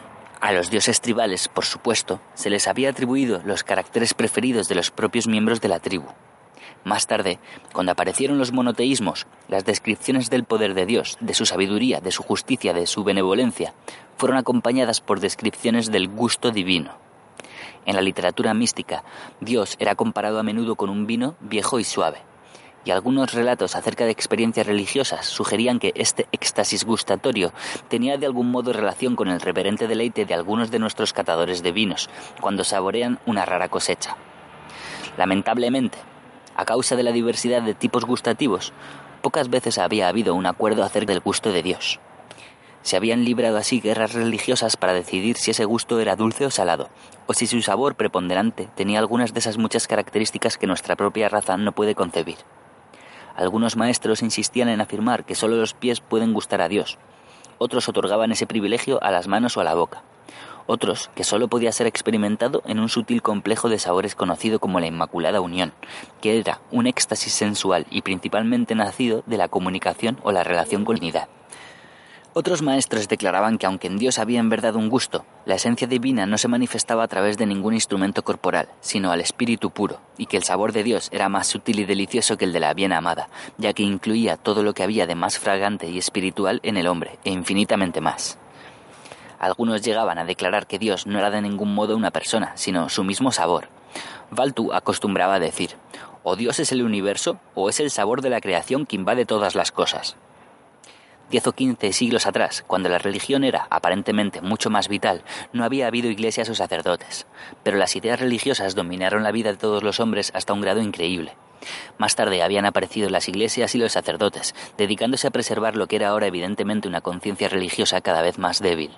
Algo más tarde, pocos siglos antes de la Revolución Industrial, las instituciones religiosas habían alcanzado tal poder en los pueblos más civilizados que se le dedicaban más de las tres cuartas partes del presupuesto. Las clases trabajadoras, en verdad, que recibían en premio de su esclavitud una pequeña ración, daban a los sacerdotes gran parte de sus miserables ganancias y vivían en una pobreza abyecta. La ciencia y la industria habían desencadenado una de esas extremas y repentinas revoluciones ideológicas que eran tan características de los otros hombres fueron destruidas casi todas las iglesias o transformadas en fábricas temporarias o museos industriales. El ateísmo, perseguido hasta hacía poco tiempo, se puso de moda. Todas las mentes superiores se volvieron agnósticas. Más recientemente, sin embargo, aparentemente horrorizados ante los efectos de una cultura materialista, mucho más cínica y vocinglera que la nuestra, los países más industrializados se volcaron de nuevo a la religión nació una fundación espiritista dedicada al estudio de la ciencia natural. Se resantificaron las viejas iglesias y aparecieron muchos nuevos edificios religiosos, que pronto fueron tan numerosos como los cinematógrafos en la Tierra. En verdad, las nuevas iglesias absorbieron gradualmente al cine y proporcionaron espectáculos filmados donde se unían hábilmente orgías sensuales con propaganda eclesiástica. En la época de mi visita, las iglesias habían recuperado todo su antiguo poder. La radio había competido un tiempo con ellas, pero al fin había sido absorbida con éxito. Los sacerdotes rehusaban aún, sin embargo, transmitir la Inmaculada Unión, que ganaba así prestigio en el pueblo, pues se consideraba que era demasiado espiritual para que se la transmitiera por el éter. Los clérigos más avanzados pensaban que si llegaba a establecerse un sistema universal de beatitud radial, sería posible también resolver este problema. El comunismo, mientras tanto, mantenía sus convenciones antirreligiosas, pero en los dos grandes países comunistas la irreligión, oficialmente organizada, no se diferenciaba mucho de cualquier religión, excepto en el nombre. Tenía sus instituciones, su sacerdocio, su ritual, su moralidad, su sistema de absolución, sus doctrinas metafísicas, que aunque devotamente materialistas no eran menos supersticiosas. Y el sabor de la divinidad había sido reemplazado por el sabor del proletario. La religión, pues, era una verdadera fuerza en la vida de estas gentes.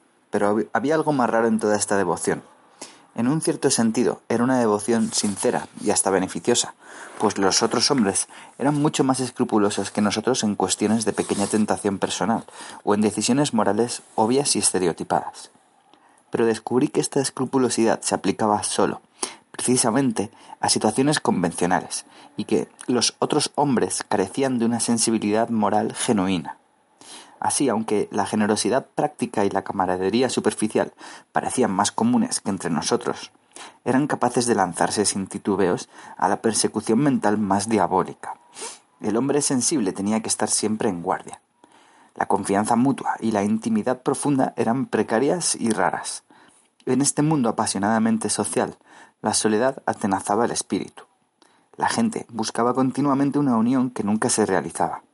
Todo el mundo sufría el terror de estar solo consigo mismo. Sin embargo, cuando se reunían, y a pesar de que se creía firmemente en una camaradería universal, estos curiosos seres estaban tan separados unos de otros como las estrellas, pues todos buscaban en los ojos del prójimo una imagen de sí mismos, y nunca veían otra cosa, y si la veían se sentían ultrajados y asustados.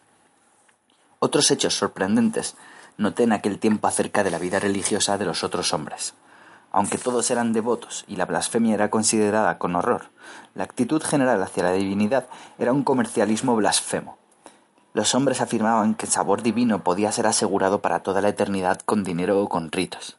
Dios, a quien reverenciaban con el soberbio y emocionado lenguaje de otros tiempos, era ahora concebido ya como un justo o celoso empleado, ya como un padre indulgente o como pura energía física.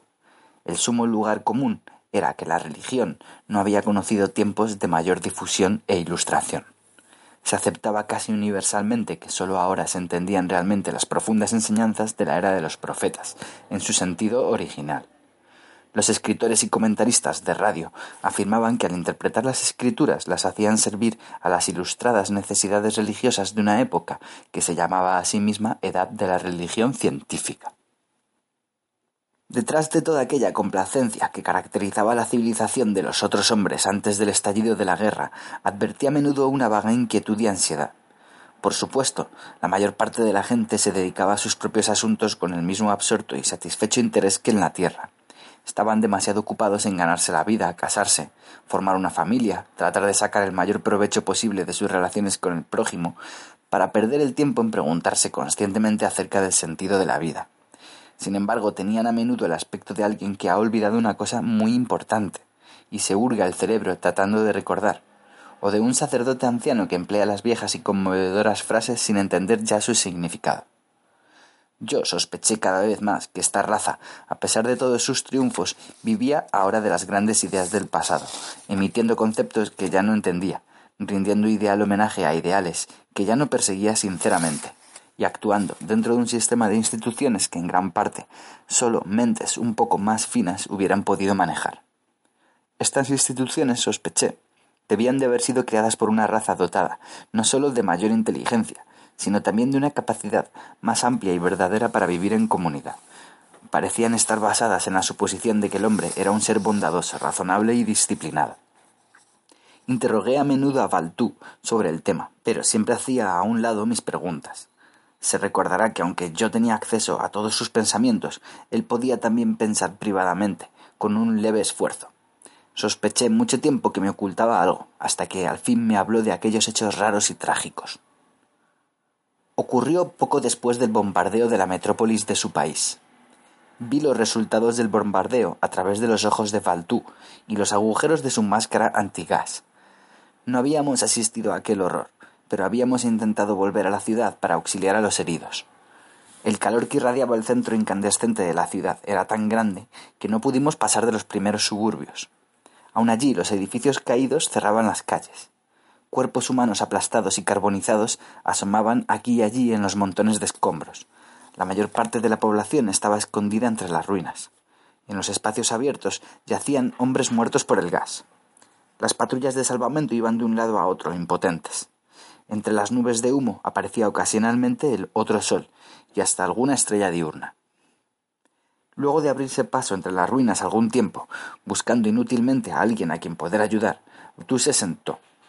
La devastación que nos rodeaba pareció soltarle la lengua, si puedo emplear una frase semejante para expresar la repentina franqueza que me mostró su pensamiento. Yo me había referido a una época futura que reflexionaría asombrada en toda esta locura y devastación. Valtú suspiró a través de su máscara y dijo Es posible que mi desgraciada raza se haya condenado irrevocablemente a sí misma. Yo no estaba de acuerdo, pues aunque se habían destruido unas cuarenta ciudades, algún día sin duda se iniciaría un proceso de recuperación, y al fin la raza dejaría atrás esta crisis e iría adelante. Valtú me habló entonces de esos asuntos raros que había querido discutir conmigo en otras ocasiones y que de algún modo siempre me había ocultado. Aunque algunos hombres de ciencia y estudiosos a quienes preocupaba la actual situación social del mundo sospechaban hasta cierto punto la verdad, solo él y unos pocos otros estaban realmente enterados. La especie, dijo, estaba sujeta aparentemente a unas largas y debilitantes fluctuaciones desde hacía unos veinte mil años. Todas las razas de todos los climas parecían sufrir los efectos de este vasto ritmo del espíritu, y simultáneamente. Nadie conocía su causa. Aunque parecía deberse a una influencia que afectaba todo el planeta a la vez, quizá había un único punto de radiación original que se extendía rápidamente a todas las tierras. Muy recientemente, un notable hombre de ciencia había sugerido que podía deberse a las variaciones de intensidad de los rayos cósmicos. Habría pruebas geológicas de que esas fluctuaciones de las radiaciones cósmicas se habían producido realmente en alguna época, causadas quizás por variaciones en un grupo vecino de estrellas jóvenes. No podía asegurarse aún que el ritmo psicológico y el ritmo cósmico coincidieran, pero muchos hechos apuntaban a la conclusión de que cuando los rayos eran más violentos se producía una declinación del espíritu humano. Esa historia no convencía mucho a Valtú. Pensaba, en general, que el rítmico debilitamiento de la mentalidad humana se debía a causas más próximas. Cualquiera que fuese la verdadera explicación, era indudable que en el pasado, y a menudo se había alcanzado un alto grado de civilización, y en todos los casos alguna poderosa influencia había constreñido el vigor mental de la raza humana. En el seno que se abría entre dos de estas vastas olas, el otro hombre se hundía en una torpeza mental y espiritual, de una abyección que mi propia raza nunca habría conocido desde que había dejado el estado de su humanidad. Pero en la cresta de la ola el poder intelectual de esos hombres, su integridad moral y su conocimiento espiritual parecía haber alcanzado cimas que nosotros hubiésemos considerado superhumanas. Una y otra vez la raza había emergido del salvajismo, y luego de atravesar una época bárbara había alcanzado una fase de esplendor y sensibilidad. En todas las poblaciones aparecía simultáneamente una capacidad cada vez mayor para la generosidad, el conocimiento de sí mismo, la autodisciplina, el pensamiento desapasionado y penetrante, y un puro sentimiento religioso. Consecuentemente, bastaban unos pocos siglos para que el mundo entero floreciese en felices y libres sociedades. El hombre común manifestaba una claridad mental sin precedentes, y en una acción conjunta acababan con todas las injusticias sociales y las crueldades privadas. Las generaciones subsiguientes, inherentemente sanas y con la bendición de un ambiente favorable, crearían una utopía mundial de iluminadas criaturas. De pronto, todo parecía aflojarse. A la edad dorada seguía una edad de plata. Los maestros del pensamiento vivían de los frutos del pasado, se perdían en una selva de sutilezas o caían exhaustos en el mero desaliño. Al mismo tiempo había una declinación de la sensibilidad moral. El hombre era cada vez menos sincero, menos aficionado a indagarse a sí mismo, menos sensible a las necesidades de los otros, en pocas palabras, menos capaz de comunidad. La injusticia y la corrupción roían la maquinaria social que había funcionado bien mientras el hombre había conservado un cierto nivel humano. Tiranos y oligarquías tiránicas se dedicaban a la tarea de destruir la libertad. Clases, submergidas y enloquecidas por el odio, les servían de buenas excusas. Poco a poco, aunque los beneficios materiales de la civilización humeaban durante siglos, la llama del espíritu se reducía hasta ser una débil chispa en unos pocos individuos solitarios. Luego sobrevenía un puro barbarismo, seguido por la caída en un salvajismo casi subhumano. En las crestas más recientes de la ola parecían haberse alcanzado mayores alturas que en las crestas del pasado geológico. Algunos antropólogos, por lo menos, trataban de convencerse de que así era. Se creía confiadamente que el presente ápice de civilización era el más brillante de todos, que aún no había llegado a su culminación y que los conocimientos científicos ayudarían a preservar la mentalidad de la raza, evitándose una repetición de la decadencia. La condición actual de la especie era sin duda excepcional. No se conocía ningún ciclo anterior donde la ciencia y la mecanización hubieran adelantado tanto. De acuerdo con lo que podía deducirse de los vestigios fragmentarios del ciclo previo a la invención mecánica, nunca habría ido más allá de la tosca maquinaria que habíamos conocido en nuestro propio siglo XIX. Las revoluciones industriales de los ciclos anteriores, se afirmaba, se habían detenido en etapas aún más primitivas. Aunque se pensaba generalmente en los círculos intelectuales que aún no se había llegado al punto óptimo, Baltú y sus amigos estaban convencidos de que la cresta de la ola se había presentado varios siglos atrás. Para la mayoría de los hombres, por supuesto, la década anterior a la guerra había sido mejor y más civilizada que todas las anteriores. Según ellos, civilización y mecanización eran casi idénticas, y nunca la mecanización había logrado triunfos semejantes. Los beneficios de la civilización científica eran obvios. Para la clase afortunada había más comodidades, más salud, mayor estatura, una juventud más prolongada y un sistema de conocimientos técnicos tan vasto e intrincado que ningún hombre podía dominar más que un pequeño fragmento. Además, el perfeccionamiento de las comunicaciones había unido a todos los pueblos. La radio, el cine, el gramófono estaban borrando las idiosincrasias locales. Estos signos de esperanza hacían olvidar fácilmente que la naturaleza humana era intrínsecamente menos estable que antes, aunque la hubiesen fortalecido las mejores condiciones de vida. Algunas enfermedades degenerativas estaban aumentando lenta pero seguramente. Las enfermedades del sistema nervioso, en particular, eran cada vez más comunes y más perniciosas. Los cínicos acostumbraban decir que los hospitales para enfermos mentales pronto serían más numerosos que las iglesias. Pero los cínicos solo eran unos bromistas. Se aseguraba casi universalmente que a pesar de las guerras y las perturbaciones económicas y las rebeliones sociales, todo estaba bien ahora y que el futuro sería aún mejor. La verdad, decía Valtú, parecía ser muy distinta. Había pruebas indiscutibles, como yo había sospechado, de que la inteligencia media y la integridad moral habían declinado en todo el mundo, y que esa declinación continuaría probablemente. Ya la raza estaba viviendo de su pasado. Todas las ideas fecundas del mundo moderno habían sido concebidas hacía siglos. Desde entonces, muchas aplicaciones de estas ideas habían ayudado a cambiar el mundo, sin duda, pero ninguno de estos notables inventos habían requerido la extrema intuición, penetrante y comprensiva, que había cambiado el curso mismo del pensamiento en edades anteriores. Recientemente, admitía Valtú, había habido toda una cosecha de teorías y descubrimientos científicos de tipo revolucionario, pero ninguno de ellos parecía contener un principio realmente nuevo. Eran recombinaciones de principios familiares. El método científico, inventado siglos atrás, era una técnica tan fértil que continuaría dando frutos durante siglos, aun en manos de hombres incapaces de verdadera originalidad. Pero la pérdida del nivel mental no era tan evidente en el campo de la ciencia como en el de la moral y la actividad práctica.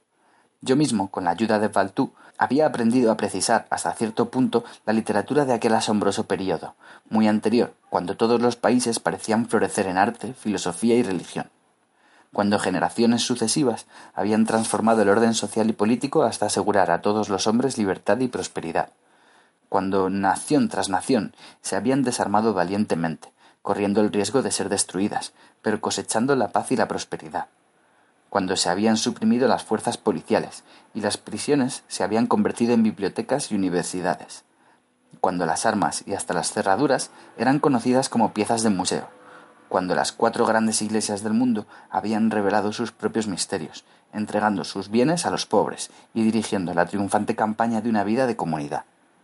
Los sacerdotes se habían dedicado a trabajos agrícolas, a las artes manuales, a la enseñanza, como humildes acólitos de aquel silencioso sentimiento de reverencia. Una religión de la comunidad del mundo sin sacerdotes, sin fe, sin Dios. Luego de unos quinientos años, empezaron a aparecer otra vez las cerraduras y las llaves, las armas y las doctrinas. La edad de oro quedaba atrás solo como una maravillosa e increíble tradición y una serie de principios que eran aún la mejor influencia en un mundo perturbado, aunque se los interpretara erróneamente. Los hombres de ciencia que atribuían la degeneración mental al aumento de rayos cósmicos afirmaban que si la raza hubiese descubierto la ciencia muchos siglos antes, cuando todavía no había llegado al período de mayor vitalidad, todo hubiera ido bien. Los problemas sociales que habían acompañado al advenimiento de la civilización industrial hubieran sido prontamente dominados. La sociedad hubiese sido una utopía medieval, aunque altamente mecanizada. Hasta hubiera sido posible evitar los efectos de los rayos cósmicos. Pero la ciencia había llegado demasiado tarde. Valtú, por otra parte, sospechaba que la causa de aquella degeneración era algún factor inherente a la naturaleza humana estaba inclinado a creer que era una consecuencia de la civilización. Al alterar el ambiente de la especie, Aparentemente en su beneficio, la ciencia había originado un estado de cosas hostil al vigor espiritual. No pretendía saber si la causa del desastre era un aumento de la alimentación artificial, o la tensión nerviosa provocada por la vida moderna, o un obstáculo opuesto a la selección natural, o la educación menos rigurosa de los niños. Quizá la influencia principal no era ninguna de estas, relativamente recientes, pues habría pruebas de que la decadencia se había iniciado en los principios mismos de la edad científica, sino antes. Era posible que algún misterioso factor nacido de las condiciones mismas de la Edad de Oro hubiese desencadenado el proceso. Hasta podía ocurrir, sugirió, que una comunidad genuina generara su propio veneno, que el joven educado en una sociedad perfecta, en una verdadera ciudad de Dios, debiera rebelarse inevitablemente contra la pereza moral e intelectual, en nombre de un individualismo romántico y una pura destrucción, y que, enraizado ya el mal, la ciencia y la civilización mecanizada hubieran acelerado la decadencia del espíritu. Poco antes de que yo dejara la otra Tierra, un geólogo descubrió el diagrama fosilizado de un aparato de radio muy complejo. Parecía ser una plancha litográfica de diez millones de años atrás. La avanzada sociedad que había producido esa pieza no había dejado ningún otro rastro. El descubrimiento sacudió al mundo inteligente pero todos se consolaron pronto con el pensamiento de que una raza no humana y poco resistente había alcanzado hacía mucho tiempo un alto y breve grado de civilización. Se dijo que el hombre nunca hubiera podido caer desde una cima semejante.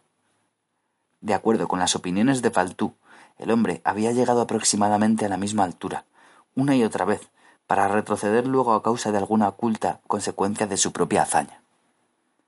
Cuando Valtú me expuso esta teoría entre las ruinas de su ciudad natal, le sugerí que alguna vez, si no ésta, el hombre dejaría atrás con éxito el punto crítico de su carrera. Baltú me habló entonces de otro asunto, lo que parecía indicar que, según él, estábamos asistiendo al último acto de un largo y repetido drama. Los hombres de ciencia sabían que debido a la escasa gravedad de aquel mundo, la atmósfera, ya enrarecida, estaba desapareciendo gradualmente. Tarde o temprano, la humanidad tendría que enfrentar el problema de detener esta fuga constante del precioso oxígeno. Hasta entonces, la vida se había adaptado con éxito al progresivo enrarecimiento de la atmósfera, pero el cuerpo humano había alcanzado en este aspecto el límite de adaptabilidad. Si la pérdida no se detenía pronto, la raza declinaría inevitablemente. La única esperanza era que se descubriera algún modo de resolver el problema atmosférico antes de la próxima edad bárbara. La posibilidad de que así ocurriera había sido muy débil. Ahora la guerra había destruido esa posibilidad al atrasar un siglo el reloj de la investigación científica justo en el momento en que la naturaleza humana estaba en decadencia, y era posible que nunca pudiera abocarse a un problema tan difícil. El pensamiento del desastre que esperaba casi con certeza a los otros hombres me hundió en un horror de dudas acerca del universo donde podía ocurrir algo semejante.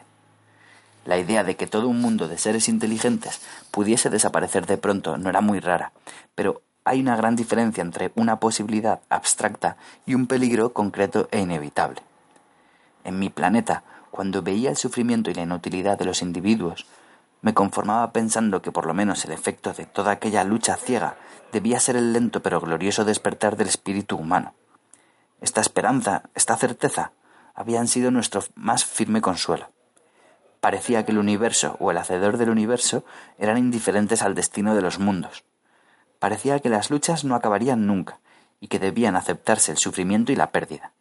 Y alegremente, pues este era el terreno mismo donde crecía el espíritu. Pero que toda lucha fuese final y absolutamente vana, que todo un mundo de espíritus sensibles fracasara y muriera, no podía ser sino una pura expresión del mal. En mi horror pensé que el hacedor de estrellas debía ser el odio. Aunque las potencias nos destruyan, dijo, ¿quiénes somos para condenarlas? Sería lo mismo que una palabra juzgar al hombre que la ha pronunciado. Quizá nos usen para sus propios y elevados fines. Quizá usen nuestra fuerza y nuestra debilidad, nuestra alegría y nuestra pena, en algún tema excelente que nosotros no podemos concebir. Pero, ¿qué tema puede justificar tanta destrucción e inutilidad? protesté. ¿Y cómo podemos evitar nuestro juicio? ¿Y cómo podemos juzgar si no a la luz de nuestros propios corazones, como nos juzgamos a nosotros mismos? Sería una ruindad alabar al hacedor de estrellas sabiendo que es demasiado insensible para preocuparse por el destino de sus mundos. El pensamiento de Valtú cayó un momento. Luego, el hombre alzó los ojos buscando entre las columnas de humo una estrella diurna, y entonces me dijo Si él salvara todos los mundos, pero a un hombre, ¿merecería el perdón? ¿Y si fuera un poco duro solo con un niño estúpido? ¿Qué puede importar nuestro dolor o nuestro fracaso? Hacedor de estrellas. Un nombre, aunque no tengamos noción de su significado. Oh, hacedor de estrellas, debo alabarte aunque me destruyas, aunque me tortures, mi bien amado, aunque atormentes y consumas todos tus hermosos mundos, esas menudas obras de tu imaginación, aun así alabaré. Pues si así lo haces, así debe ser. Para mí puede estar mal, pero en ti debe estar bien. Valtú bajó los ojos a la ciudad arruinada y luego continuó. Y si al fin y al cabo no hay hacedor de estrellas, si la gran compañía de las galaxias hubiese nacido por sí misma, o aun si este pequeño mundo sórdido fuese el único habitáculo del espíritu entre las estrellas y muriera para siempre, aun así yo debo alabar. Pero, si no hay hacedor de estrellas, ¿Qué puede ser eso que alabo? No lo sé. Lo llamaría el gusto, el sabor de la existencia. Pero esto no significa mucho.